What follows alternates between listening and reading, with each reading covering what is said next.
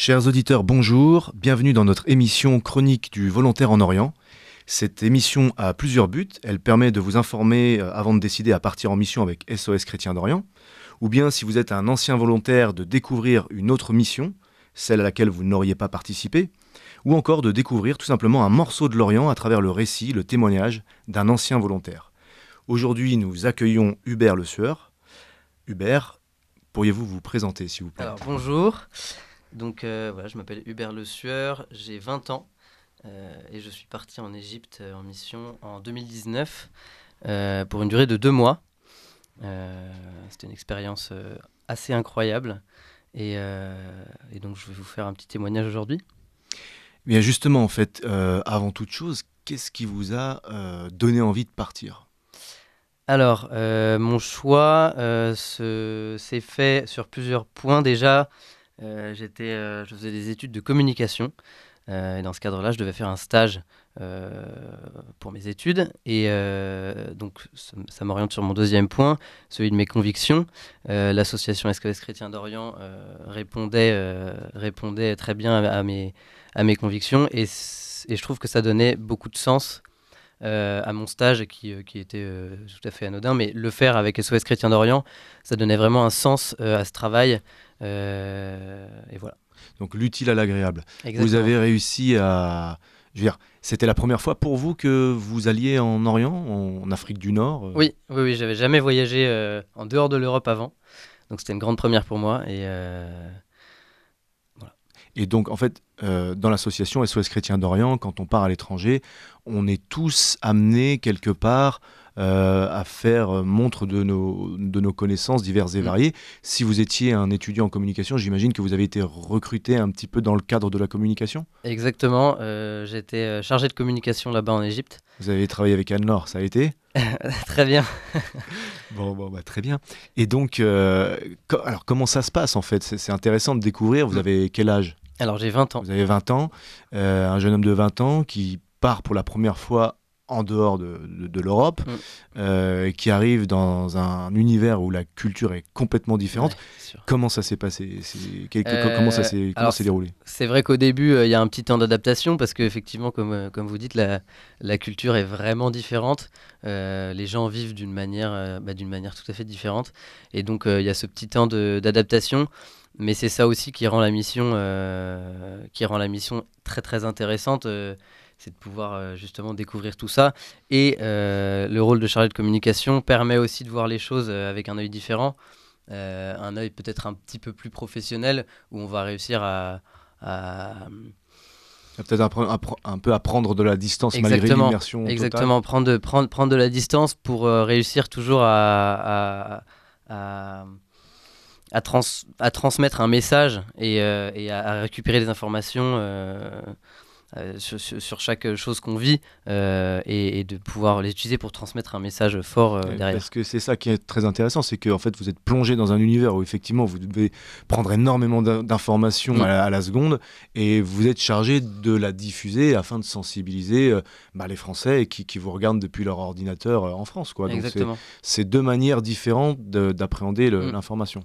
Et euh, combien de temps vous êtes resté là-bas? Euh, Deux mois. Deux, mois. De octobre à décembre. Vous avez pu un petit peu bouger dans le pays L'Égypte, c'est grand, j'imagine. Vous avez combien d'antennes euh, à peu près dans, dans, le pays de mission? Alors, en Égypte, actuellement, il y a sûrement des nouvelles antennes. Je crois une qui s'appelle Anaphora. à l'époque, à l'époque, on avait donc le Caire, Esbet El Nar, le 15 mai et Alexandrie.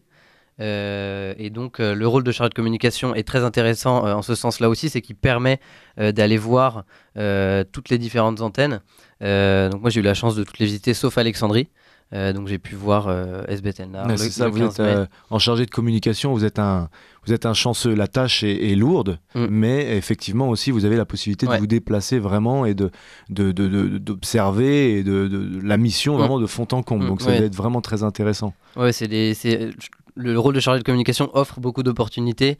Euh, le volontaire, euh, le volontaire. Euh, enfin, et puis alors, il y, a aussi cette question. Je ne sais pas si je, devrais en parler maintenant, mais c'est en fait le, la différence entre le rôle de volontaire et de chargé de communication, qui est parfois assez frustrante parce que en tant que chargé de communication, on a un travail en fait presque à plein temps dans l'association, tandis que les autres volontaires, eux, vont souvent partir en activité euh, passer des mm. moments euh, assez incroyables, euh, humainement très forts avec des gens de là-bas. vous avez peut-être plus l'impression d'observer ces scènes que, que, de les vivre. Mm. Je comprends. Mais en fait, ça, ça, reste quand même très intéressant. Pour ceux qui nous écoutent, justement, si jamais vous avez des, talents en matière de, communication ou que ce soit votre domaine d'études ou de loisirs, eh bien, sachez que SOS Chrétien d'Orient, voilà, on ne manque pas évidemment d'avoir besoin en fait bah, de, de, ces, de ces outils de communication et de venir faire un petit peu le travail qu'a pu faire Hubert en Égypte ou ailleurs nos missions sont nombreuses.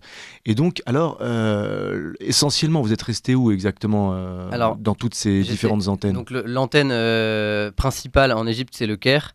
Donc, c'est là-bas que j'avais mon, petit bureau. donc c'est là-bas que je travaillais, je faisais mes, montages vidéo, mes retouches de photos, la validation de, des, des, posts sur les réseaux sociaux. Donc la majeure partie de mon temps était au Caire, euh, voilà. Les autres antennes, c'était euh, pour le coup plutôt euh, des, des, missions un peu plutôt opérationnelles où j'allais. Ponctuelles, oui. Ouais. où j'allais récupérer du contenu, des images, et ensuite pouvoir les retravailler au Caire pour, pour transmettre un message. C'est là qu'on a plus de réseaux aussi C'est plus facile de, de, travailler oui, oui, les oui, images bien sûr. Oui, Au Caire, on a, on a une vie qui est peut-être un petit peu plus confortable que dans les autres antennes où c'est un peu plus un, peu plus rustique. C'est un petit peu comme ça dans, dans toutes les missions où, euh, où, SOS Chrétien d'Orient euh, se trouve dans les différents pays. La capitale, c'est le QG. Mm. Euh, c'est là où on retrouve une certaine norme un petit peu qui, qui, qui, nous rappelle celle du, du pays, donc la France. très bien. Et, et qu'est-ce que j'aimerais vous demander Vous avez donc été chez les chiffonniers du Caire, j'imagine? Comment est-ce que c'est? Il faut essayer d'expliquer ça parce que euh, nous on imagine euh, un amas d'ordures de tous les côtés, euh, des chiffons, des chiffonniers. Enfin, on ne sait pas trop qu'est-ce que ça veut dire exactement. Comment ça se passe? De l'extérieur, c'est vrai que c'est un tas d'ordures, des chiffons, des chiffonniers, mais quand on est au cœur du au cœur du bidonville, au cœur des bidonvilles, parce que donc il y, y, a SBET, mais il y a aussi le 15 mai. c'est une ambiance particulière où en fait, quand on est immergé dans, une, dans une rue, euh, on, rencontre les gens et en fait on se rend compte que qu'ils ont une... Euh, je sais pas, on avait fait, je me rappelle, une vidéo quand on était à SBET qui s'appelait La richesse de la pauvreté et je trouve que ça illustre, la richesse de la pauvreté, ça illustre vraiment ce qu'on peut vivre là-bas et ce peut, ce qu'on peut, ce dont on peut être témoin dans les rues quand on parle aux gens, c'est qu'en fait, au-delà de leur situation financière qui est plutôt désastreuse, euh, euh, en fait, on, quand on va un peu plus loin, euh, on se rend compte qu'ils ont tellement à offrir, ils ont une générosité qui est, qui est, exemplaire que même nous, on pourrait ne pas avoir quand on est chez nous en France, alors que, alors que eux là-bas n'ont rien, et ils peuvent quand même nous offrir un thé, nous accueillir chez eux, même s'ils n'ont pas de toit. Enfin voilà, c'est... C'est vrai que c'est le, le témoignage généralement qui, mm. qui, frappe vraiment. Des gens qui ont rien ou si peu et, qui mettent, et qui mettent tout à disposition, où euh, l'accueil euh, est important, euh, mm. l'hospitalité, c'est vraiment un honneur en fait pour eux, souvent que de recevoir un étranger. Mm. Ils font vraiment tout ce qu'ils peuvent pour pour voilà pour offrir c'est beau c'est et, combien de temps? Donc chez, les chiffonniers c'est pareil du Caire vous parce que c'est en banlieue du Caire ça se situe au cœur de la ville en périphérie? euh, c'est en banlieue du Caire euh, et c'est justement d'ailleurs très frappant, euh, j'avais pensé à ça. Euh, en fait, quand on est en, plein, en plein au milieu du Caire, il y a une différence de, niveau de vie entre les quartiers qui pourtant se chevauchent. Esbet qui est à côté de d'autres quartiers qui sont beaucoup plus riches. Il y a une vraie différence quand on prend le taxi pour y aller. On passe par des quartiers qui, sont, qui sont plutôt beaux, où, où, les gens, à mon avis, ont un niveau de vie qui est 14 fois plus élevé que celui des gens. Il y a un gros contraste. Voilà il y, a un vrai contraste.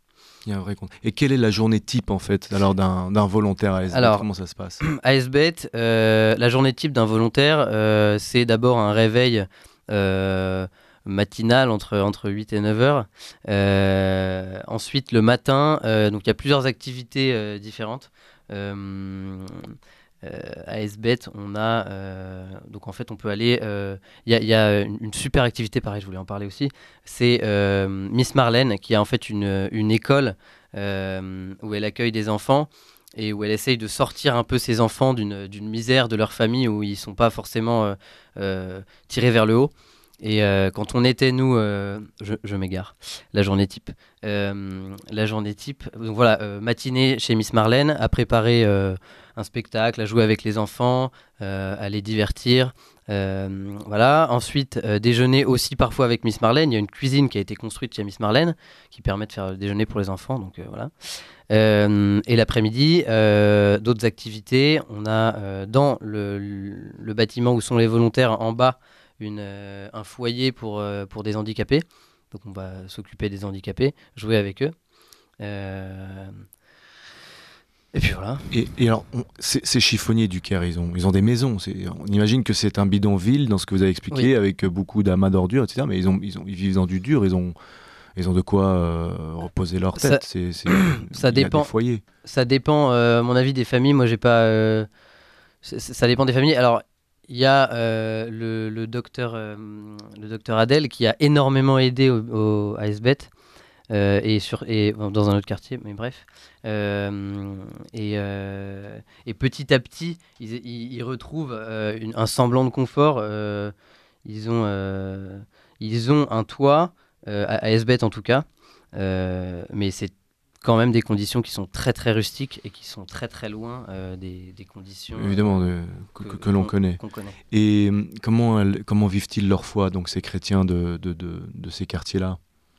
Vous avez pu vivre avec eux des moments, des célébrations, des moments forts ou des, tout simplement des, des temps de prière, des, des partages À, SBET, moi j'ai jamais pu aller dans une église, vivre des temps de foi comme ça puisqu'à chaque fois c'était plutôt pour des activités et de la création de contenu euh, pour présenter des activités et la, et la mission des volontaires là-bas.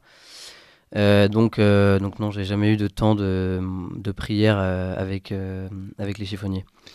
Mais c'est des gens qui sont très, qui sont très pieux et qui généralement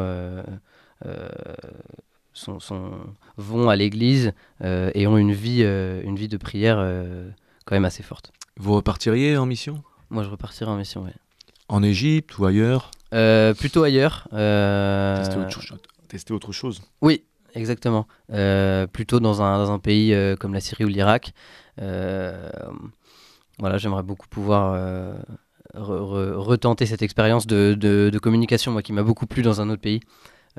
pas, voilà, Dans la communication, oui. D'accord quel, est ton meilleur souvenir et, également ton, ton, pire souvenir Ok. Alors, je vais commencer par le meilleur.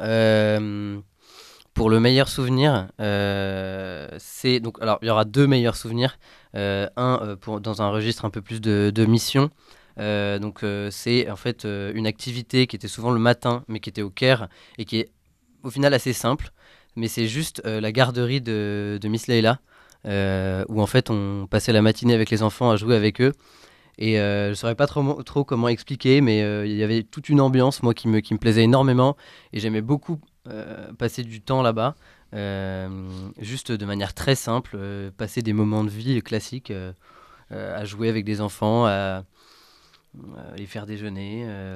c'était très simple, mais, mais c'est des moments où moi je me sentais le plus, plus à l'aise et le plus épanoui. C'est effectivement parfois les meilleurs moments, les, mm. les plus simples. Et donc le souvenir le, moins agréable Oui, euh, donc le souvenir le moins agréable, euh, c'est c'est euh, c'est un peu un mélange, mais souvent, en fait, de voir les conditions de vie des chiffonniers et des gens qui vivent dans le bidonville, mais surtout dans le bidonville du 15 mai, où là, pour le coup, à la différence d'Esbet, les gens n'ont pas vraiment, n'ont pas de toit du tout. C'est-à-dire que c'est des maisons qui sont simplement des carrés sans toit, et les gens vivent dans les ordures euh, dans, des, dans des tas de, sacs plastiques. Euh, et ça, c'est très dur à voir. On était, euh, je me rappelle quand on est arrivé, on est allé sur le toit d'un hôpital et on avait une vue qui surplombait tout le bidonville du 15 mai au milieu du désert. Et à ce moment-là, on a pu vraiment se rendre compte en fait de la, bah, déjà de la superficie du bidonville qui est quand même très grand et donc de la quantité de gens qui vivaient dedans avec des moyens inexistants en fait. Et qu'est-ce que vous diriez à quelqu'un qui, qui, voudrait partir en Orient ou précisément en Égypte, quelqu'un qui voudrait partir à, chez SOS Chrétien d'Orient ah, Je leur dirais de partir euh, maintenant tout de suite, parce que c'est une expérience qui est humainement euh, hyper forte, euh, qui permet de, rendre, de, se rendre compte de plein de choses. et ouais, non, il faut partir. Souvent, on a ce, ce que je dis souvent, en fait, c'est que on, on, part en mission on a le sentiment qu'on va donner beaucoup. Je pense que le, simple fait de notre présence apporte déjà beaucoup, je veux dire humainement parlant, spirituellement, à toute, cette, à toute cette jeunesse ou à toutes les personnes qui sont sur place. Mais on prend beaucoup plus qu'on ne donne, c'est ce que vous rappeliez mm. un petit peu tout à l'heure, c'est ce que vous mm. exprimiez. Et euh, est-ce que vous avez le sentiment, euh, vous aussi, qu'en réalité, votre mission, elle commence au moment où vous rentrez en France? Euh, exactement, c'est tout à fait ça. En fait, bon, sur place, on donne beaucoup. Euh, et c'est d'ailleurs, je pense, euh, enfin, la mission, c'est se donner parce que on part pour les autres, euh, on part pour, pour aider là-bas. Mais effectivement, une fois qu'on revient en France, ou dans le pays d'où on vient, euh, il y a une forte euh, part d'engagement qui doit être prise. c'est ce que je fais maintenant, c'est juste venir raconter, venir distribuer des tracts. Il y a plein de petites actions comme ça qu'on peut, qu'on peut faire pour persévérer et, continuer cette mission de témoignage et d'engagement.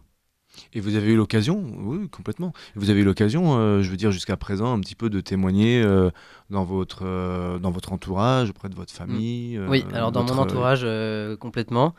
j'en ai parlé à un ami qui est, qui est parti après que j'en ai parlé, il s'appelait Louis. Et il est parti en Égypte aussi. Il a pu rencontrer les, bah, tous les gens de là-bas et tout ça. J'ai pu aussi témoigner dans, des, dans des collèges dans des lycées. Euh, j'ai pu aussi faire une journée. Euh, il y, y, a les journées de formation pour les, pour les, pour les futurs volontaires. Vous y avez participé aussi? Et, et un, séminaire pour des futurs journalistes, comme j'avais le rôle de chargé de communication, pour leur expliquer un peu le rôle de chargé de communication là-bas en Égypte eh bien, à toutes les personnes qui sont euh, sensibles au témoignage qui nous a été donné, à toutes les personnes qui veulent postuler pour venir chez SOS Chrétien d'Orient, ne manquez pas de nous envoyer un courriel à volontaire.soschrétiendorient.fr euh, et nous euh, vous répondrons dans les plus brefs délais. merci beaucoup Hubert pour, pour votre témoignage. Et euh, ne manquez pas, euh, chers auditeurs, euh, à venir nous rejoindre en mission avec SOS Chrétien d'Orient. C'est ainsi que s'achève notre émission. Merci beaucoup. Au revoir.